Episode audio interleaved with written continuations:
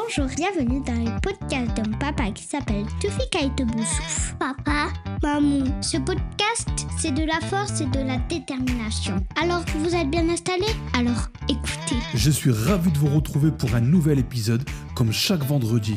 Pour m'aider à développer mon podcast, n'hésitez pas à vous abonner. J'ai envie de te poser une question, toi qui écoutes. Tu vas bien? Ah, tu viens de me répondre. Je sais que vous allez bien. Dans cet épisode, on va plonger dans le monde des mots. Ils sont comme nos super-héros du quotidien, prêts à sauver la journée, des simples bonjours aux je t'aime sincères, les mots qui ont un pouvoir incroyable. Tu sais, souvent on ne se rend pas compte à quel point les mots sont puissants. Des petites phrases qui sortent de notre bouche peuvent avoir un impact énorme sur les autres et sur nous-mêmes. C'est un peu comme si les mots avaient des super pouvoirs. Imagine cette situation. Tu vois un ami qui semble triste, alors tu lui dis un simple Salut, comment ça va? Et là, il se met à sourire. Juste quelques mots et tu as réussi à égayer sa journée. C'est comme un super-héros qui sauve la mise. Mais attention, les mots ont un pouvoir double. Ils peuvent aussi blesser une petite remarque méchante peut faire très mal. C'est là qu'on comprend à quel point il est essentiel d'utiliser nos mots pour le bien. Ils ont le pouvoir de faire apparaître des sourires, d'apaiser des situations tendues et d'ouvrir des portes. L'un de ces mots magiques est s'il te plaît. Imagine que tu demandes quelque chose à quelqu'un si tu dis simplement donne-moi ça. Ça sonne un peu comme un ordre, non? Mais si tu ajoutes un s'il te plaît à la fin, ça change tout.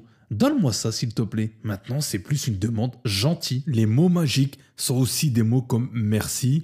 Quand quelqu'un fait quelque chose pour toi, comme te passer le sel à table, un simple merci montre ton appréciation.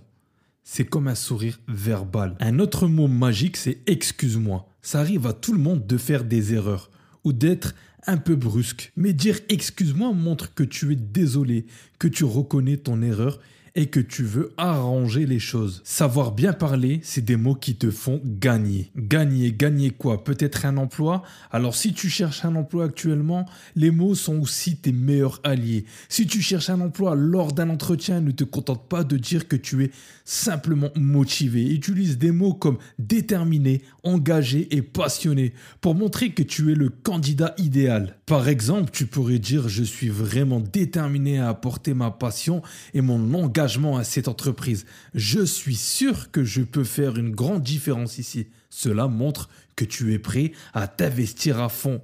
Mais parlons un peu plus de cette technique qui m'a tant aidé dans ma vie. Je dis toujours que j'ai obtenu tous mes emplois et tout ce que je voulais grâce à la puissance de ces mots. Comment est-ce possible? Déjà, j'ai passé énormément de temps à étudier, j'ai passé des années à l'école. Non, je plaisante. J'ai tout simplement un bac plus 5 autodidacte de la vie, de l'expérience. J'apprends à m'adapter à la personne en face de moi. Chacun d'entre nous a sa propre manière de communiquer. En écoutant attentivement la personne que j'ai en face, je peux comprendre comment elle pense et parle. C'est comme si je m'ajustais à sa fréquence. Imaginons que quelqu'un est en colère ou frustré. Plutôt que de réagir de manière conflictuelle, je peux choisir de la calmer. Je lui montre que je le comprends, que je ressens ce qu'il ressent. Cela apaise souvent la situation et permet d'entamer une conversation constructive. D'un autre côté, si quelqu'un est enthousiaste à propos d'un sujet, je veux m'intéresser à ce qui le passionne. J'utilise sa propre énergie pour guider la conversation vers ce que je veux. C'est comme si je créais un pont entre son intérêt et son objectif. L'astuce est de présenter ce que tu veux d'une manière qui intrigue la personne. Plutôt que de dire directement ce que tu veux, explore d'abord ce qui l'intéresse. Cela peut être une approche indirecte, mais elle est souvent très efficace. Prêt à devenir un maître de la persuasion? Alors poursuivons notre voyage vers le succès. Et n'oublie pas, si tu as des questions ou besoin de conseils, je suis là pour t'aider. Maintenant, tu sais comment adapter ta communication? Explorons la magie de la persuasion. La persuasion, c'est quoi? C'est l'art de convaincre les autres de voir les choses à ta manière, de les amener à accepter tes idées ou de les inciter à agir. Attention, je ne suis pas en train de dire que nous sommes des manipulateurs. La persuasion, c'est comme une baguette magique qui peut ouvrir des portes et créer des opportunités. Pense à un moment où tu as vraiment voulu quelque chose. Ah, j'en connais une qui va me dire, toi, Dans ce domaine-là, t'es le champion. Ma femme, Marine. ça me fait rire parce que j'ai plein d'histoires autour de ça. Mais vraiment plein, plein, plein d'histoires. La dernière euh, en date, c'est mon dernier appareil photo. Comme vous le savez, je suis photographe et vidéaste. Et dès qu'un nouveau boîtier sort, ben je veux ce boîtier-là. Bon, comment je procède? Ça, c'est vraiment ma méthode avec ma femme. non, mais ça, sérieusement, ça me fait rire. Parce que je me moque de moi-même. bon, là, c'est vraiment mon cas personnel. Bon, j'explique mon histoire avec ma femme. C'est vraiment mon histoire personnelle et sincère. Comment je procède? Ma femme, elle se lève, je me lève, je vais dans la cuisine avant elle, je lui prépare son petit café, son petit déj, la mets je la mets bien. Et moi, je suis là, posé dans la cuisine ou dans le canapé, peu importe, et je suis en train de regarder le dernier appareil photo qui va sortir ou bien qui est sorti, et je regarde et tout ça. Et là, je commence à rentrer dans le vif du sujet avec ma femme. Je lui dis, ah, t'as vu euh, Panasonic euh, Parce que je suis un fan de Panasonic. Ah, t'as vu Panasonic ils, ont, ils vont sortir le dernier boîtier, ceci, cela, etc. Et du coup, je lui montre. Je lui montre, je lui montre, je lui montre, je lui. Je lui en mets plein le crâne, mais plein la tête. Et elle me regarde, elle me dit Ouais, mais étouffe, euh, tu sais, t'as déjà deux boîtiers de cette marque-là, à quoi ça va te servir? Ouais, mais t'as vu, si j'achète euh, cet appareil photo-là, et ben celui-là, il n'y a pas ça dans l'autre, euh, et ben ça va me servir à ça, je vais gagner du temps dans ceci, dans cela, et ainsi de suite, etc. Et ça, je lui répète toute la semaine, toute la semaine, je la barbe. Et à un moment, elle me dit, touffe. Je dis, ouais. Mais tu me saoules. Avec tes appareils photo, c'est bon, tu me saoules. Et quand elle me dit tu me saoules, ça veut dire vas-y, achète-le. Vas-y, va, achète-toi ton appareil, comme ça tu vas arrêter de me saouler. Bon, ça c'est ma petite histoire, mais c'est pas la vraie méthode. Hein. Attention. ça c'est vraiment moi. mais bon, je procède un peu de cette manière-là. Autre petite histoire.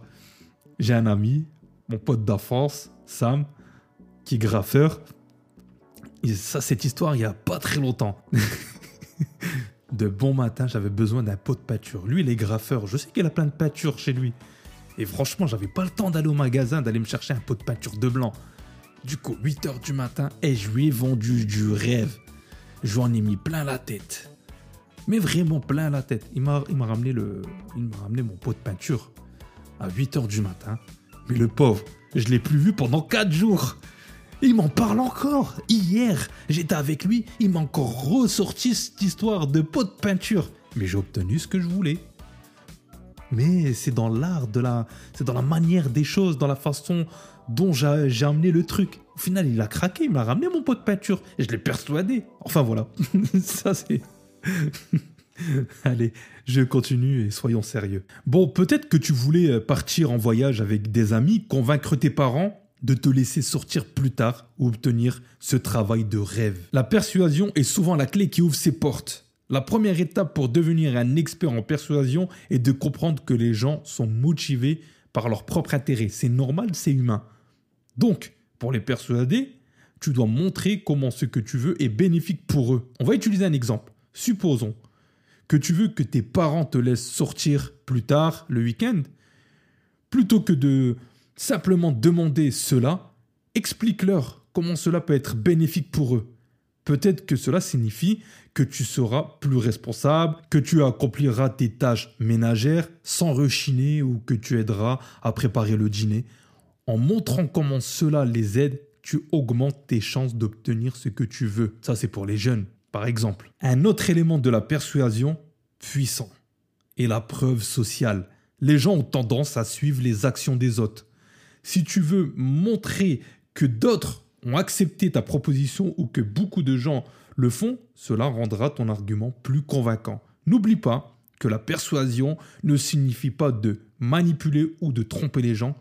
Il s'agit d'utiliser la communication efficace pour les amener à voir les avantages de ce que tu proposes. La persuasion est un outil essentiel pour atteindre tes objectifs, que ce soit dans ta vie personnelle ou professionnelle, que tu cherches à décrocher un emploi, à convaincre un ami ou à défendre une cause qui te tient à cœur, la persuasion sera ton allié. La persuasion peut être comparé à une douce mélodie. Alors je vais te donner mes petits conseils personnels.